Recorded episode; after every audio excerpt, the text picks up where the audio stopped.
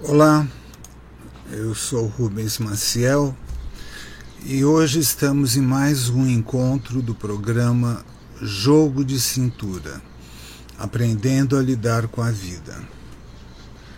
Hoje eu gostaria de refletir uh, com vocês a respeito do tema verdade ou aparência. Esse tema tem relação com profundidade ou superficialidade.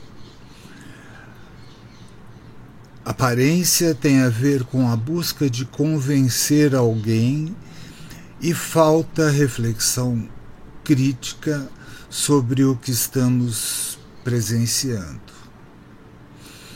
A aparência começa desde o mundo animal quando eles ficam em pé, por exemplo, gritam, inflam a garganta ou usam de alguma estra estratégia para parecer maior e intimidar o outro. Ou também quando eles mostram as suas danças, habilidades ou a sua bela plumagem para conquistar aquela que querem impressionar. Os discursos também sempre foram utilizados para manipular as massas, prometendo benefícios que na verdade nunca vieram a acontecer e que levavam as pessoas a acreditar naquilo que estava sendo dito. Porém, sem refletir sobre as reais possibilidades do prometido e se realmente era aquilo que essas pessoas desejavam. Porque muitos desejam viver da maneira mais fácil, mais prazerosa, e fazer parte de um grupo sem se dar ao trabalho de pensar, de se aprofundar, de buscarem a verdade. Elas seguem um caminho de mentiras, organizado para levarem essas pessoas a agirem em favor daqueles que espalharam a notícia.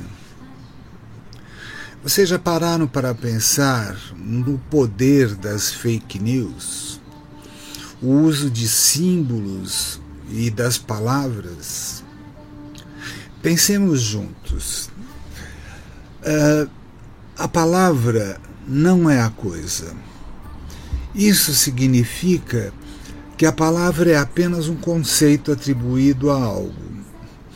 Quando a criança vê uma flor pela primeira vez, ela tem uma apreensão direta do que é visto. E quando chegam os adultos, eles atribuem àquela vivência da criança um nome, que pode ser rosa, cravo ou qualquer outra coisa. Uh, não é a flor na sua própria natureza. É apenas um nome que foi atribuído a ela e que poderia ser outro qualquer. Uh, então, uh, a criança, depois uh, disto, ela passa a se distanciar da experiência direta e lembrar-se da flor vista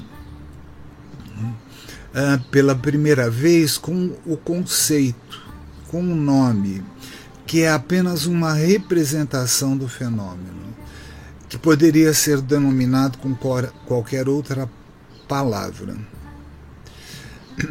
Na verdade, o objeto não tem qualidades em si, elas são atribuídas pelo nosso pensamento, por nosso gostar ou não gostar, por nosso desejo ou aversão, ou por várias outras razões. Tomemos, por exemplo, a palavra mito, do grego mitos. Ela possui diversas acepções. Em sentido mais profundo, entende-se por mitos as descrições religiosas antigas que expressam os modelos, os arquétipos da ação humana através dos atos originários dos deuses nos diversos campos. Nesse sentido, os mitos são narrações sagradas, primitivas, dotadas da grande autoridade e normatividade para a vida humana.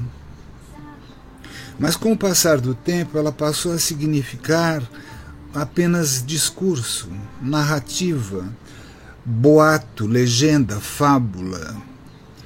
Entre nós, ela é frequentemente utilizada com um sentido pejorativo. Uma narração fabulosa e fictícia, contrária à verdade. Então, mito aqui significa engano, falsidade. Quando buscamos a verdade, devemos buscá-la principalmente em nós mesmos. Conhecemos as pessoas pelo que elas fazem, pelas suas ações, pelas suas ações virtuosas, bondosas, enriquecedoras, uh, e não pelo que elas querem aparentar. Atribuir a si qualidades que elas não possuem isso as torna um, um engodo. É, e também, do ponto de vista psíquico, é, elas se tornam pessoas inconsistentes, fragilizadas, divididas interiormente, sempre inseguras e com medo de olhar para si mesmas verdadeiramente e com medo que os outros descubram quem elas verdadeiramente são. Como exemplo, podemos usar os jeans rasgados, que são moda atualmente. Aqueles que os vestem estão mostrando um facsímile, uma cópia do seu mundo interno. Pessoas que pagam caro por uma roupa danificada, sem interesse, mas que se convencionou valorizar. Isso, como em vários outros exemplos, é uma banalização das qualidades da vida humana. Precisamos ver que a aparência, aquilo que se quer mostrar, não é a verdade mas apenas o que aquelas pessoas querem mostrar, pois acreditam que assim ela será socialmente mais aceita, que ela irá se destacar, onde irá aparentar que elas são diferentes dos outros.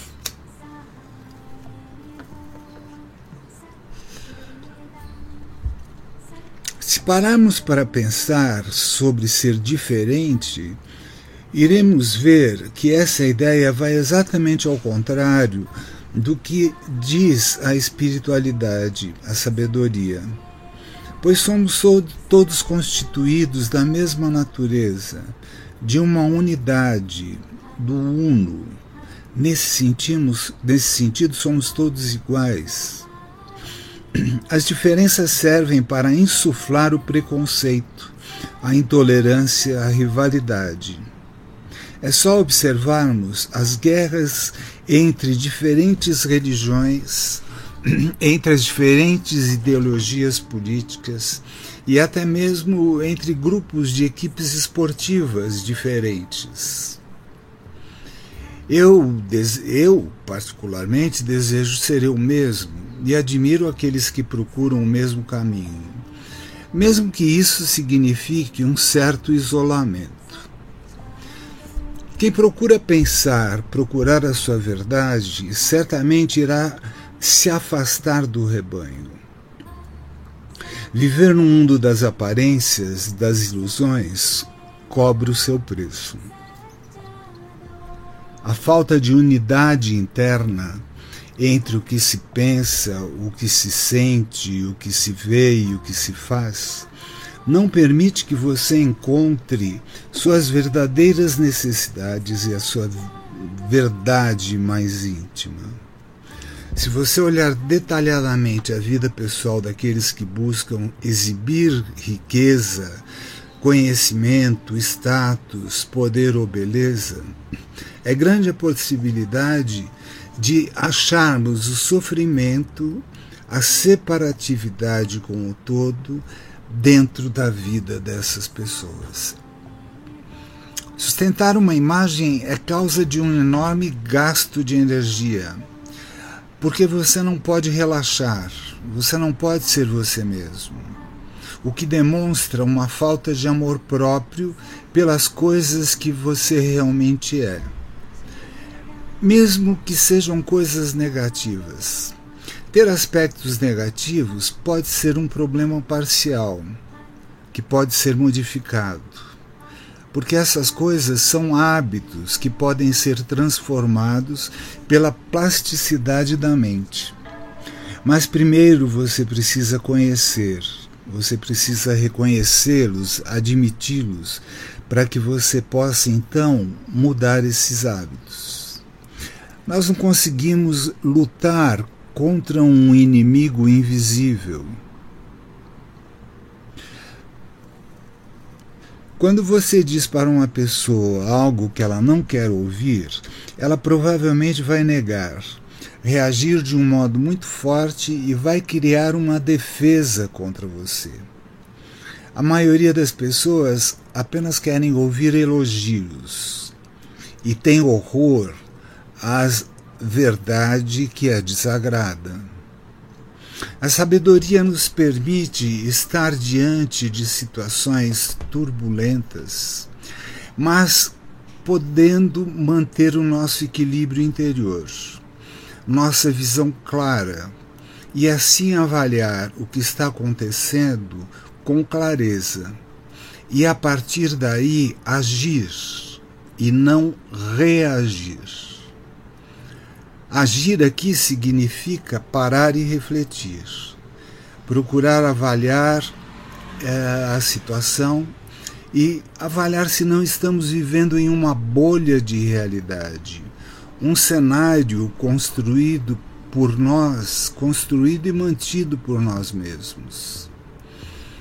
A verdade é um bem muito mais valioso do que a mentira ela pode nos levar a assumir nossos defeitos e a nossa responsabilidade por eles. E assim pararmos de colocar a culpa nos outros, afirmando que os outros são invejosos, que gostam de intrigas, que não entendem nada. Quando olho para mim, posso até não gostar muito do que vejo, mas eu estou lidando com a realidade. Se nos iludirmos com as imagens, podemos acabar como essas pessoas famosas, ricas, belas e poderosas, que têm milhares de seguidores, de fãs, que mantêm a sua aparência movido pelo prazer que isso proporciona, mas que no fundo são vazias e infelizes. Temos inúmeros exemplos dessas pessoas, principalmente entre os artistas, que, mesmo no auge da carreira, acabam se suicidando. Ou quando perdem a sua juventude e beleza, sentem que perdem o sentido da vida. Procure refletir sobre o seu verdadeiro eu, sobre o que você faz que realmente contribua para a humanidade. Procure olhar no espelho com coragem e humildade. Não tenha medo. Você pode aprender a gostar de si mesmo, ser compassivo com os seus defeitos. Não tenha vergonha de admitir e procurar ajuda se for o caso. Você pode transformar a sua vida em algo muito mais sereno e verdadeiro. Certamente você irá encontrar um novo tipo de felicidade. Bem, é, fico por aqui e até o próximo encontro. E que todos fiquem bem.